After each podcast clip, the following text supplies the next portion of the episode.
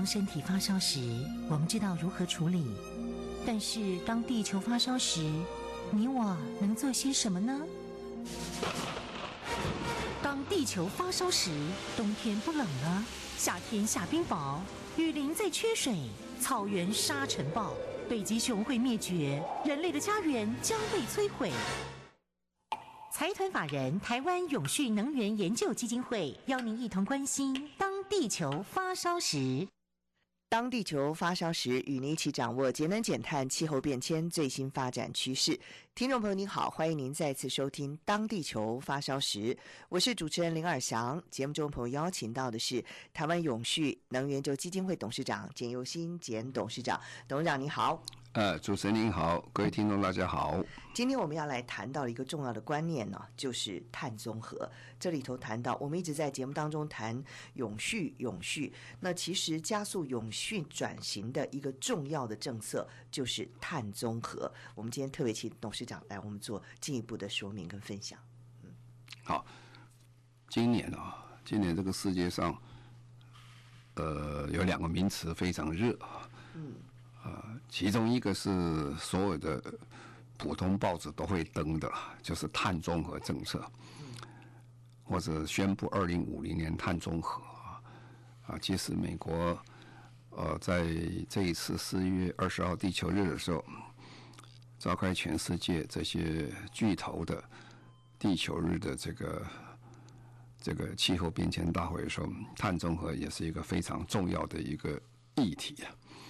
那另外一个名词是在财经界非常热的热门呢，叫做 ESG 投资啊。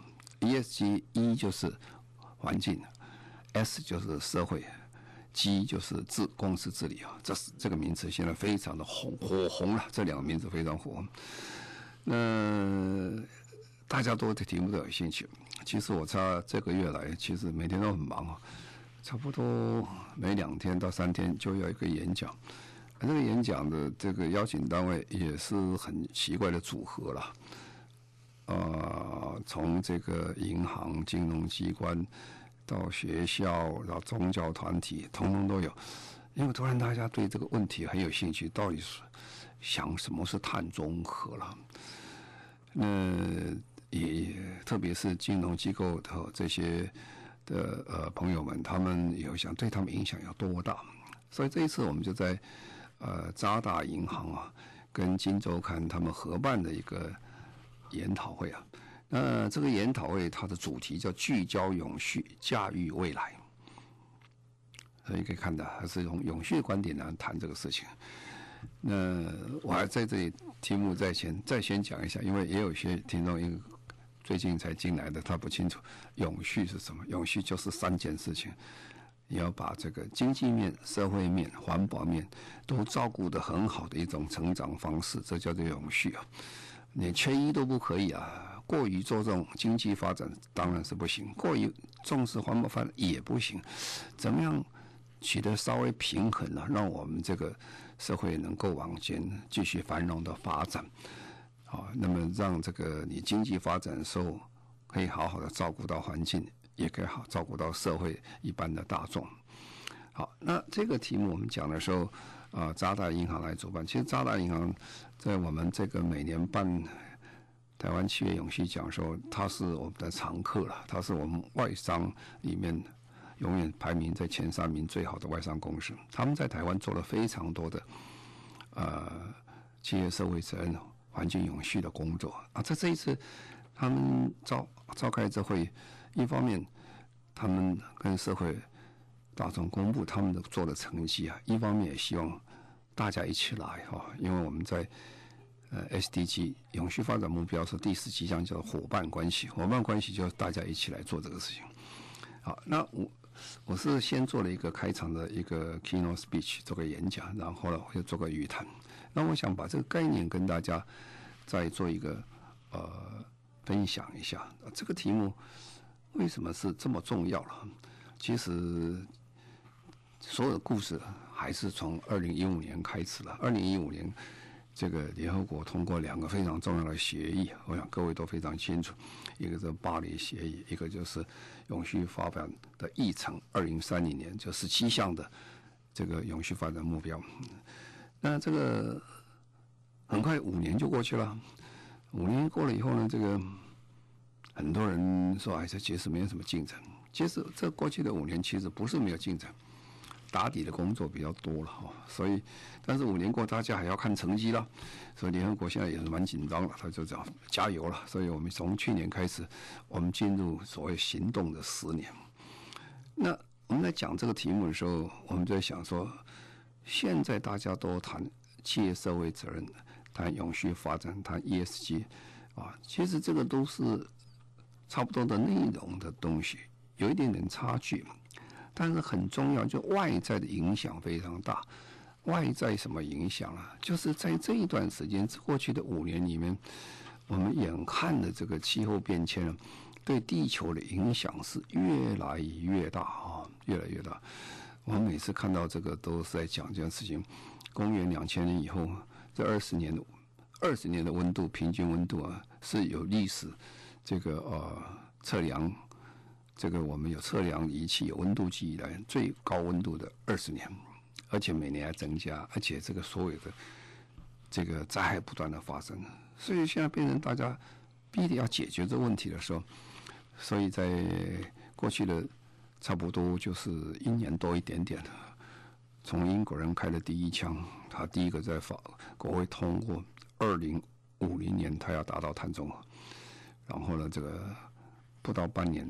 欧盟也通过了，欧盟二零五年的碳碳中和。他去年这个啊，在联合国大会的时候，透过视讯会议，那习近平主席说二零六零年碳中和，然后一个月之后，日本人宣布碳中和，然后再再过两天，有韩国人宣布碳中和。那现在全世界宣布碳中和的国家，或者是说已经进入国会通过的，还有是这个已经宣誓的。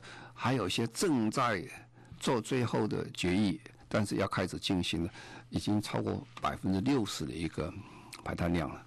其实国家数也差不多是百分之六十，所以联合国现在是非常的积极的。他说，我们在这个年底的时候，呃，开这个呃 COP 二十六，就是联合国气候变化纲要公约的大会签约国的大会的时候，呃，希望能够达到百分之九十了哈。哦，这个九十就是很大了，这个九十几乎就全世界都做了哈。哦，在这个时候还是要回到老问题来，老问题什么问题？就是说，那这些人在做的时候，他一定一定要做什么事儿，不是只是签字而已了。那我们其实跟各位已经讲了很多次，这个概概念就是，所谓碳中和，就是你整个是翻转这个世界，翻转的非常的厉害。呃，比如说很简单，就是这个翻转以后，在二零五零年的时候，你就不可能有看到火力发电厂了，燃煤的火力发电厂都没有了。也也许还有一些是所谓的天然气的火力发电厂啊，天然气的火力发电厂到那个时候也是很辛苦啊，它烧完燃是有二氧化碳啊，但是它必须有个条件，它要捕获这些捕捉这二氧化碳捕捉回来。把它收起来或利用，或者把它存到地下去，那就不是一般的火力发电厂。那你看到的所有的发电东西都是什么？都是这个呃再生能源啊，哦，还有第二代啊，下一代的这个核能电厂啊。这个下一代核能电厂在全世界大家非常积极的在进行当中啊。那么这个呃，它是提供另外一种呃观念的一种核能电厂。那当然，它技术是非常的先进哈，工厂也是一样。工厂其实今天我们在看台湾的时候，就是有这个问题了。工厂的这个所有的来电的来源，大部分都是绿电，绿电。假如你不用绿电的话，那用碳中和的概念是什么概念？所谓叫碳中和了，为什么叫净零啊？啊，它不讲零排放，它叫净零排放。净是。这个 net 啊，就是这个是最后出来 plus minus 加起来是得零啊。哎，你工厂如果不用这个嗯绿电的话，那你用了排出二氧化碳，你就去算你排出多少二氧化碳。那么你很简单一件事情，你排完二氧化碳，那你就要去去造林啊，造林以后去吸收这二氧化碳，或者你去捕捉啦，啊，或者其他各种方法，你只要把二氧化碳能够控制住都可以。啊，那讲起来是很容易，做起来真的是非常难的事情了。好，那这个是工厂部分，那再来就是讲到车辆啦，车辆其实用的最多的之一了。其实，在台湾，我们车辆用百分比百分之快二十，百分之十几了哈。那车辆最简单了，这个汽车啦、摩托车啦这些。这些大概都没有了了哈，那我们反过来看，将来是什么车了？电动车了，电动车有自驾车，这个观念是不太一样，而且大家不一定要拥有车了，有有车也是很麻烦的一件事情。为什么有车也麻烦？你要养车啦，要付钱啦，啊，这坏了要修啦等等。最好不要养车，不要养车就跟人家共享经济了。我要用车的时候就用 U bike 的概念，我就。呃，信手路上有个 U bike 就可以用啊。那么我们台湾 U bike 是做的不错，做的很成功啊。但是有些国家已经把 U bike 升级了，它不是 bike 了，它是汽车了啊。它是变成汽车，你摆在路上，汽车你可以走。我想到二零五零年的时候，大概很少人愿意去拥有汽车了哈，因为其实负担蛮重。嗯，但是我只要确定我出门有车，而且那个时候都是自驾车了，已经不是自己开了，你就等于进到一个平行移动的电梯一样啊，你进去坐在里面，你就可以跑啊。也许你一个人坐，一个两个人坐，四个人坐都可以了。甚至跟讲一下，你他就是你，如果是大老板，他就行动办公室，在那边就可以可以上班做什么事情。因为很方便啦，你坐在里面，电视啊什么都有啊，要要通通讯啊，什么都很方便，开会也可以啊。哎，甚至你要去玩的时候，四个人打麻将，从从从台北打麻将打到高雄去都可以啊，很方便。那个想法、那个生活方式跟我们现在是不太一样的东西啊，所以交通是也也改了了哦。然后呢，这个就像这个卡车啦这些啦，只要会排碳的，大概。大概都不会再存在了，这个不存在了，你就用那个取代。那建筑物更更好了，建筑物变得有温度的建筑物了，有感觉的温度，有感情的温建筑物。我们现在建筑物其实有时候我们讲它冰冷的这个大理石房子啊，冰冷的这个房子，以后以后建筑都是有温度的。第一个，你建筑盖房子的时候，哎，你盖房子的时候就是三个重要概念呢，在二零五零年，第一个概念叫被动式的房子。啊，被动式的这个减低，这个哦，我们的这些温度的上升。什么叫被动式？那个好的房子，我们看台湾，它现在还有一些这种房子。最著名的房子就是我们总统府了。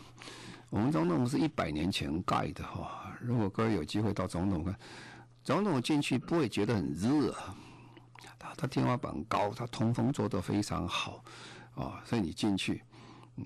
当然，总统现在有装一些冷气的。其实它不要冷气，也不会难过到哪儿去啊，因为它是整个设计的非常是被动式的，不需要用人工的方式去给它做冷气的。OK。那第二件事情就效率要高了，你这个能源在里面效率要高。我们最近一直在改变了，我们把过去的这个白炽灯的这种。灯泡都已经大部分都改成 LED 了哈，将来还会更好的一个降低它的能耗，然后提高它的效率这东西了啊。最终还是冷冷暖气的哈，冷暖气，冷暖气其实呃，对我们讲消耗最大的就是空调了。你去看医院啊，你看医院，因为有一半的电力是花在花在空调跟冷气上面。因为它需要这个房子保持一定的温度，不要太高啊。那还有它的仪器设备等等啊。那个它百分之五十左右是在这个呃空调部分啊。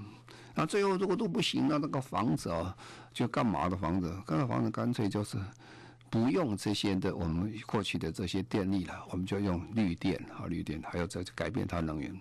那这几个方向向过去的话，但是把。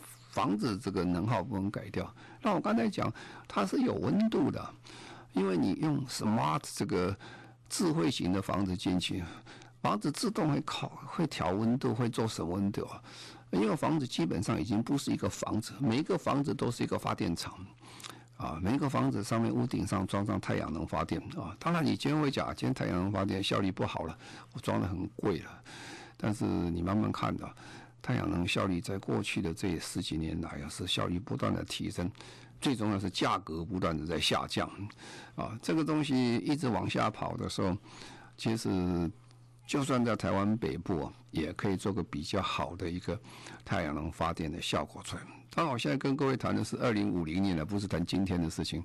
好像我跟你在讲天方夜谭了，其实一点都不天方夜谭了。如果你现在继续看下去的话，这会有很大的变化。那墙，它的墙壁，它玻璃，玻璃也可以发电了。现在已经有这个技术了。然后呢，它也很清楚了，今天这个太阳很大了啊，你西晒的部分，那西晒最好不要开窗了。如果要开窗的话，它西晒到下午的时候，它自动这个呃卷帘就卷上来了。它这个遮阳板就出来了，这个阳光就不进来了啊。然后呢，这个温度如果太高，没有人在里面跑啊，你就不要开冷气啊，不要开暖气啊。啊，人进来的时候你再开都可以啊。你要回这整天天气，整天你在在外面你不回家，呃，如果你冷气没有关什么东西，它自动会把它关掉，就不需要有冷气。等到你要回家了，你看我就回家又怕那个是温度太低啊，或者太高了。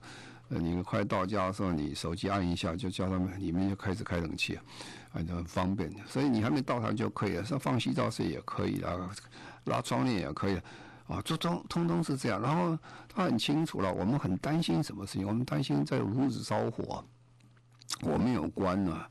哦，尤其年长者就有这个困难了。我突然忘记了，忘记了说，哎，我刚才在烧开水，我刚才在煮汤。等到你再回去看的话，已经烧焦了，整个房间都是焦味。一不小心哦，这个把这个这个灭灭火的警报器都响了啊，这个的问题很多。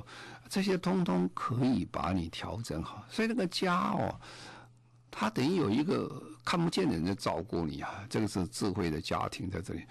啊，他讲起来蛮有趣的，你可以讲这个二零五零年变化很多，所以现在开始一直到二零五零年哦，其实它的整个变变数是很多。那有人讲说，哎呀，这个还是东西搞不掉的，那飞机也不行啊，飞机怎么可能做个这个呃飞机，它是不放这个二氧化碳哈，喷射机更不可能的事情。啊，那当然可能了，怎么不可能？你把燃料改掉就算。你现在是用这个飞机油啊，飞机油主要是化石燃料，你把飞机油改成用氢气啊，液液态氢带上去就可以。哦，那用氢气它效率很好，出来都是水，它不会有二氧化碳出来。哦，所以这个全面性的改变的时候，我们要做这个事情。好，当我们在做这个事情的时候，你也可能说他不想做，也有人讲说，哎呀，这个。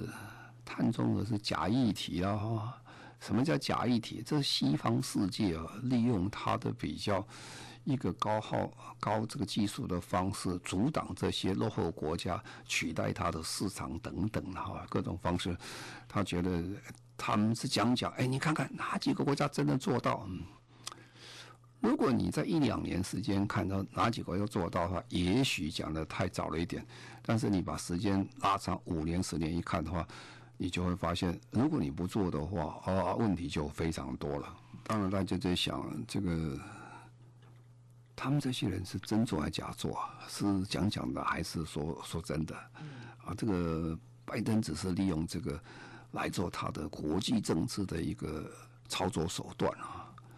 呃，你你也可以这么谈哈，但实际上他是做在有实在的东西。你可以看美国提出来的东西，减碳。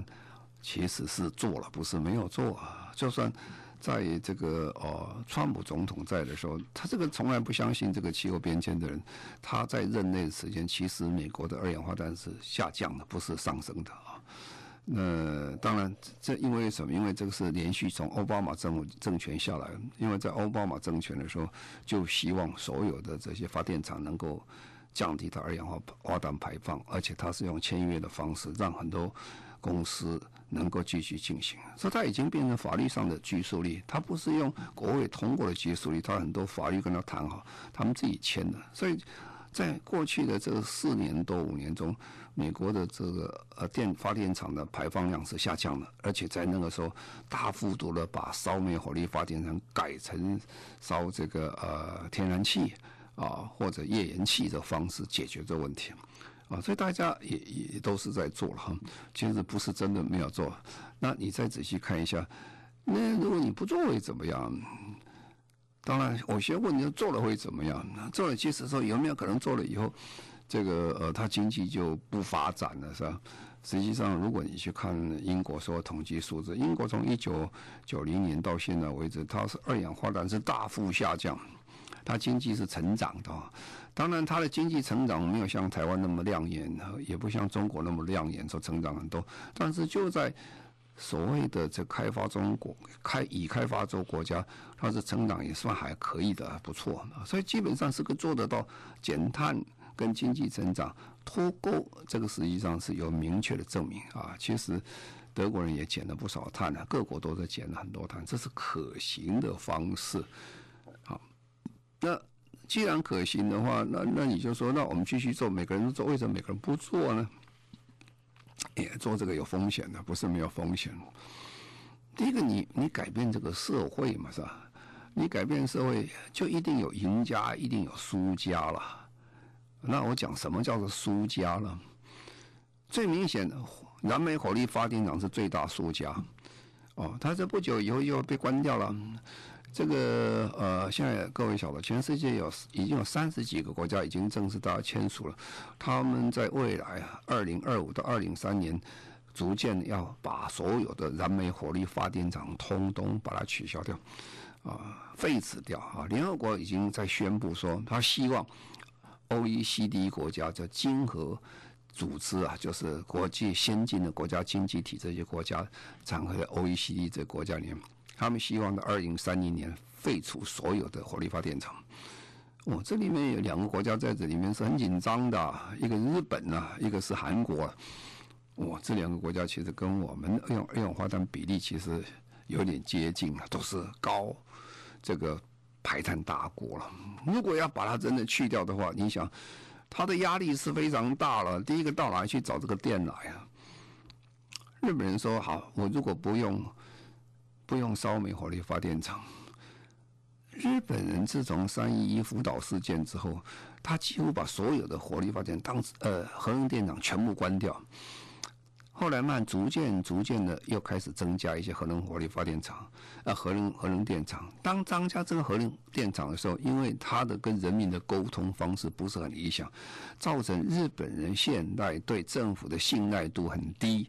他觉得，哎，你这个政府到底在讲什么？因为大家对核能电厂本身还是会有疑虑的啊。那那韩国也是一样啊，韩国也不是那么活得那么愉快。他他现在本来韩国是。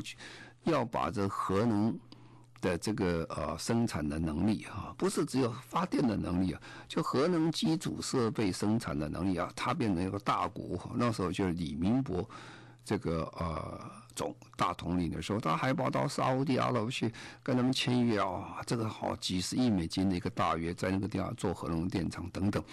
啊，所以呢，他的转对的转转变的方式也来不及配合他的，要把火力发电厂关掉。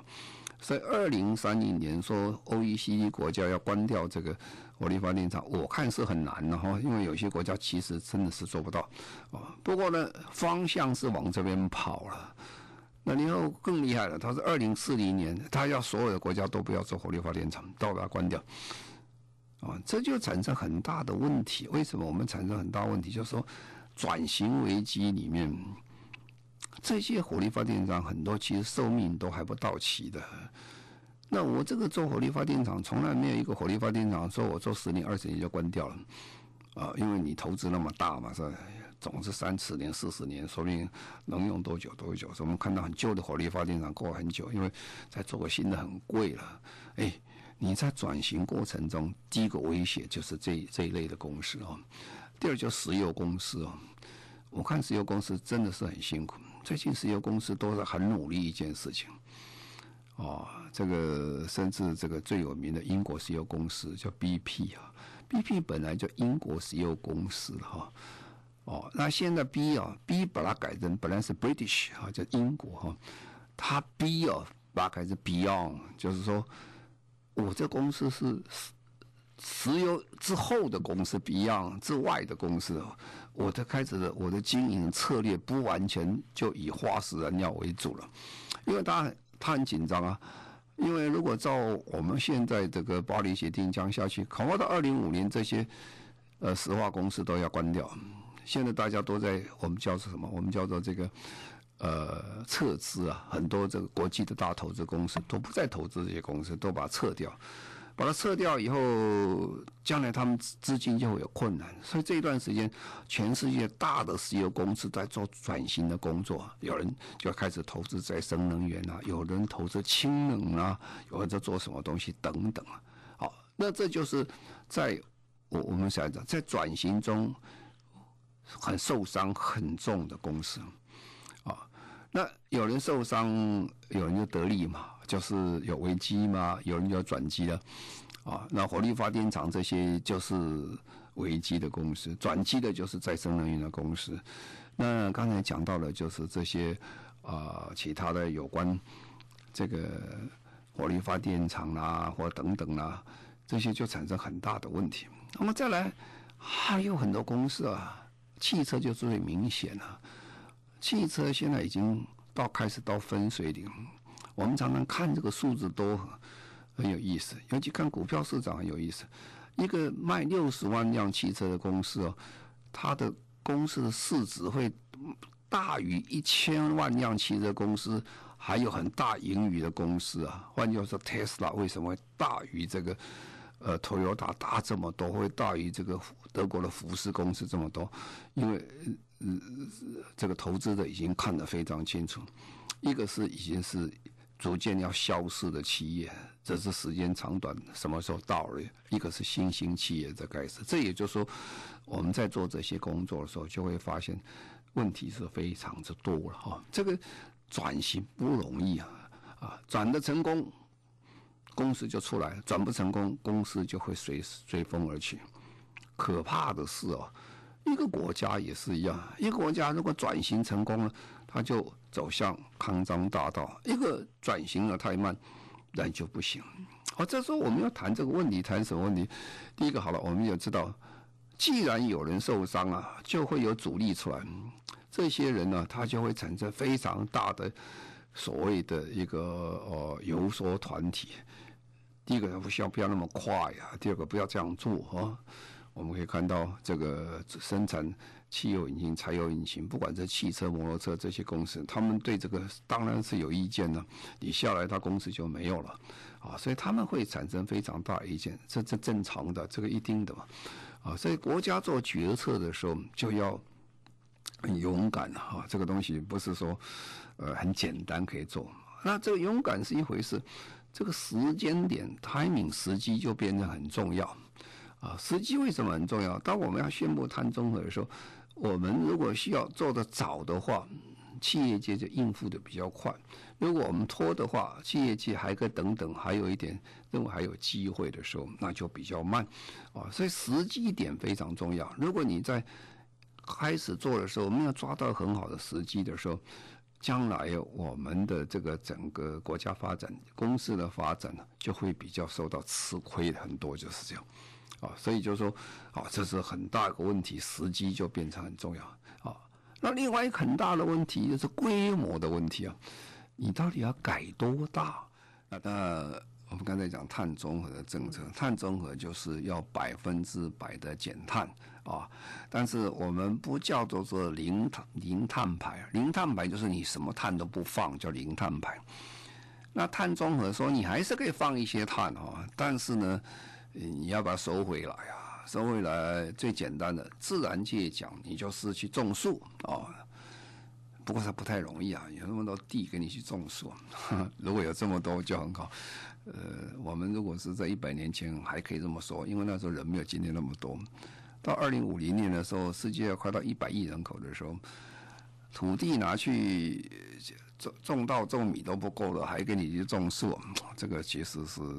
想想机会不是很多，那另外一个就说人工的人工，我们就去干脆把它收回来，收回来就是碳捕捉，做完以后再埋回地下去啊。本来我这个煤啊、石油就从地上、地下挖上来了，我把它用完了，我就把它再把它放回去。不过放回去存的二氧化碳，啊，那就再放个差不多几百万年，说不定有一天又解决这个问题啊。反正今天我解决不了这个问题，好，那就是这样做法。好，那这样碳、碳、碳的这个综合，可是你你不能只谈能源呐、啊。呃，你这个创造二氧化碳都是化石燃料出来，那你一直在谈这个能源，还是解决不了问题啊？解决不了问题啊，就是好啊。那所以我听德国人讲这话是很有意思。德国人常常讲一句话：天下最好的能源啊，就是不用的能源。什么意思？既然你不用嘛，你就不会花钱去买。既然你不用了，它就不会排二氧化碳，那不是很棒吗？是吧？换句话，他意思就是说，你不要用这些能源就可以了。所以我们叫节能减碳了。节能是最重要一件事情，降低你的需求，啊，你才可以解决这问题。如果你只靠说，哎呀，我这个要用电，我再盖发电厂、再生能源、再盖这个很多的这个呃风力发发电厂等等啊，再盖也满足不了人的欲望，做不完的了。所以要节能啊，节能。那这个，所以呢，我们在讲这个碳中，刚才讲就是说，就是规模的问题，你到底要做多大，做多大？其实碳中和最主要的概念呢，它也叫做革命性的概念，不是一个所谓这个百分比这个修正性的意见啊。我们我们有的叫做革命啊，革命就通通翻了，叫做革命啊。啊，那个修正就是好，我们这边改改，那边改改，这个好，你拿个政策，今天改那边再加改点，那个解决不了问题的啊。这规模是非常大，因为既然做到碳中和，这全面性的都要改啊，要很有勇气，但大家心里要准备好，啊，要有这意志力去改变。所以大家现在谈的问题的时候，在西方国家特别谈这问题的时候，他说全面性就要改，你就不能够用。他就根本摆明很清楚嘛，就给你定二零三一年，所有英国的新汽车、柴柴油车统统不能卖了。哦，这是很大的决定啊，而且是全面性啊，你不能讲说哦，这个区域可以用，那个区域不能用，这不行的。这个规模是全面性的，非常大。那这么大一个面呢，要节能减碳，那就不是一个部会可以做的，呃，就不是一个环保署可以做的啊。环保署很重要。但是环保署的力量还是很有限的，经济部应该做没有错，他经济部管能源，但是经济部力量还是很有限啊，因为一个部会是不足的。那怎么比如说盖，就像房屋一样，我们刚才在讲未来的房屋是智慧型的房屋，智慧型的房屋你要盖的时候，你必须要智慧型房屋的建筑法规要配合了，就是你该买这个房子吗？你这个房子必须啊节能减碳，你这个房子必须要有非常好的设备，让它这个里面的这些能源不要被浪费掉啊，不要冷风进来冷风出去啊。你去看看，我去看过那个德国，后来老屋翻新呐，他把他旧的国宅把它翻新之后，哇，他这个房子几乎是完全密闭的啊，因为我们知道这个门如果有门缝。那漏出去就是能源，啊，窗子窗子有缝，就是漏出去就是能源，所以它非常的紧，所以这个法规要规定的非常紧，哦，那交通也是一样，刚才讲交通，你就定了，我这个哪一年我就不可以再用了啊，你只要定得很清楚，大家就会跟着就会跑，就是这样，啊，其实农业也是一样啊，我们要做永续的农业。永续农业不是反正说我不断的生产有机啊或者其他，这个这个农业本身不要伤害我们的地球，也不要产生太多的二氧化碳。哦，欧洲人在做这个永续农业的时候，他就非常关心一件事情，就畜牧业，畜牧业吃了这么多的这些稻谷这些或者大麦小麦这些等等啊，那么这个因为生产的过程当中，大麦小麦等等。它也用了非常多的这些放出的二氧化碳，养牛养羊都是一样。说怎么样把这个平衡呢、啊？几乎说无所不包，每件事情都做到。你要一点一滴去做这个事情。所以我们常常在讲，碳中和第一件事情要做就是盘查了，先了解所有到底什么地方有二氧化碳出来，什么叫温室气体出来啊？这么多都盘查完，你才可以全面去做哈。所以我们才讲说，这个规模是全面性的，没有一个人可以例外，也没有一个单位可以例外，也没有一个部位可以做完，是大家一起来，这就是碳中和时代带来的意义，就是。非常谢谢我们台湾永续能源研究基金会董事长简尤新简董事长，谢谢您。谢谢各位，再见。也谢谢所有听众朋友您的收听，我们下个星期同时间再会，拜拜。